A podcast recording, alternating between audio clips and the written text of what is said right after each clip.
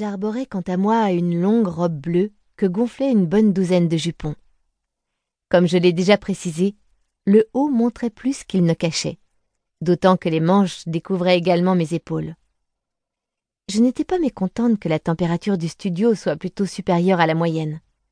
Le projecteur principal, gros comme une antenne satellite, ne chauffait pas autant que je l'aurais cru. Al Cumberland nous mitraillait, tandis que Claude me tenait sous le feu de son regard de braise. Je faisais de mon mieux pour manifester la même ardeur. Ces dernières semaines, ma vie privée avait pris de telles allures de traversée du désert que je ne demandais pas mieux que de m'enflammer. Maria Starr se tenait au garde à vous, avec sa grosse mallette de maquillage, ses peignes et ses brosses, prête à intervenir pour une retouche de dernière minute.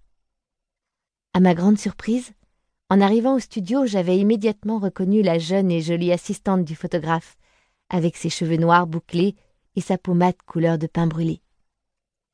Je n'avais pas revu Maria Starr depuis le combat de chef de meute de Shreveport, quelques semaines auparavant. Je n'avais pas vraiment pris le temps de l'observer à cette occasion. La lutte sanguinaire à laquelle s'étaient livrés les deux concurrents avait été pour moi une épouvantable expérience. Mais à présent, j'avais tout loisir de constater qu'elle s'était complètement remise de son accident. Elle s'était fait renverser par une voiture au mois de janvier. Les loups-garous guérissent vite. Maria Starr m'avait également reconnue et, à mon grand soulagement, m'avait rendu mon sourire. Ma position vis-à-vis de la meute de Shreveport était devenue pour le moins délicate. Sans vraiment le vouloir, j'avais en quelque sorte lié mon sort au perdant du combat. Le fils de ce candidat malheureux, Alcide Hervaux, que je considérais comme un ami et peut-être même un peu plus, estimait que je l'avais laissé tomber pendant la compétition. Le nouveau chef de meute, Patrick Furnan, savait que j'avais des liens avec la famille Hervaux.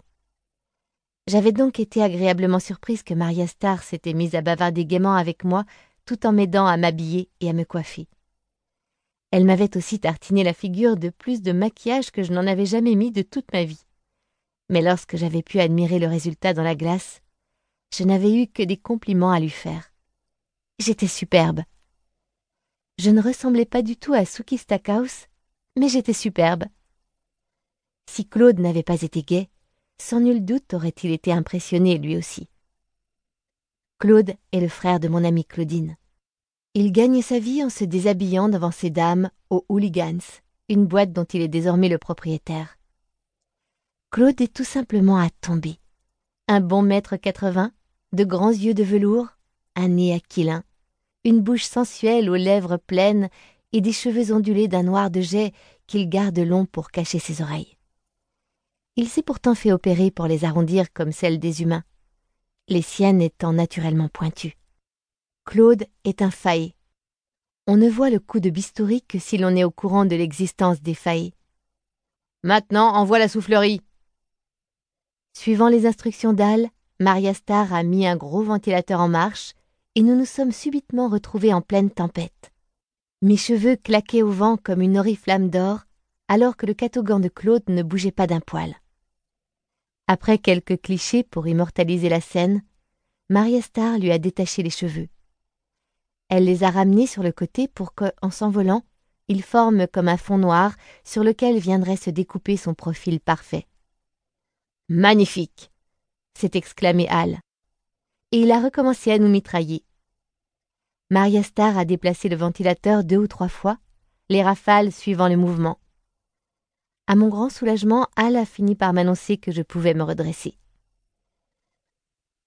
J'espère que ça ne t'a pas fait trop mal au bras ai-je dit à mon partenaire qui avait recouvré son calme et son air détaché. Non, pas de problème. Vous n'auriez pas du jus de fruits par hasard? A-t-il ajouté en se tournant vers Maria Starr. Claude n'est pas doué pour les bonnes manières. La jolie louve lui a désigné un petit réfrigérateur dans le coin du studio. Il y a des gobelets sur le dessus lui a-t-elle indiqué. Elle l'a suivi des yeux, puis a poussé un gros soupir. Les femmes soupirent souvent après avoir parlé à Claude. Après s'être assurée que son patron s'affairait toujours sur son matériel, Maria Starr m'a adressé un grand sourire. Le fait qu'elle soit une loup-garou m'empêchait de lire clairement dans ses pensées. Mais j'ai tout de même découvert qu'elle avait quelque chose à me dire. et qu'elle ne savait pas trop comment j'allais le prendre. Être télépathe n'a rien de drôle. Le fait de savoir ce que les autres pensent de vous modifie forcément le regard que vous portez sur vous-même. Et il devient quasiment impossible d'avoir une relation normale avec un homme. Ça n'a pas été facile pour Alcide depuis la mort de son père. Maria Starr avait parlé à voix basse. Mais Claude était trop occupé à s'admirer dans la glace pour faire attention à nous, et Al Cumberland, qu'on venait d'appeler sur son portable, s'esquivait dans son bureau pour discuter plus tranquillement. Je n'en doute pas. Jackson Hervaux ayant été tué par son rival, il était logique que l'humeur de son fils ne soit pas au bout fixe. J'ai envoyé un don à la Société de défense des animaux. Je sais qu'ils en informeront Alcide et Janice. Janice était la sœur cadette d'Alcide. Elle ne pouvait donc pas être une loup-garou. Je me demandais comment Alcide avait bien pu lui expliquer la mort de leur père. Pour tout remerciement, j'avais reçu une carte standard de celle que vous fournissent systématiquement les pompes funèbres. Pas de petits mots personnels. Pas même une signature. Eh bien, elle semblait incapable de cracher le morceau. J'avais toutefois réussi à m'en faire une petite idée. La douleur m'a tailladé le cœur. J'ai cependant pris sur moi pour refouler ma peine et faire appel à toute ma fierté. J'avais appris à le faire très tôt dans ma vie. Trop tôt. Je me suis emparée d'un bouc donnant un aperçu du travail d'Alfred, et j'ai commencé à le feuilleter. Mais j'ai jeté à peine un coup d'œil aux photos de mariage, de bar mitzvah, de première communion, de noces d'or, avant de le reposer. J'essayais d'avoir l'air décontracté, probablement sans succès. Répondant au large sourire de Maria Star, je lui ai lancé Alcide et moi n'avons jamais été un vrai couple, vous savez. J'avais peut-être éprouvé du désir pour lui, nourri certaines espérances à son sujet, mais rien ne s'était concrétisé. Ça n'avait jamais été le bon moment.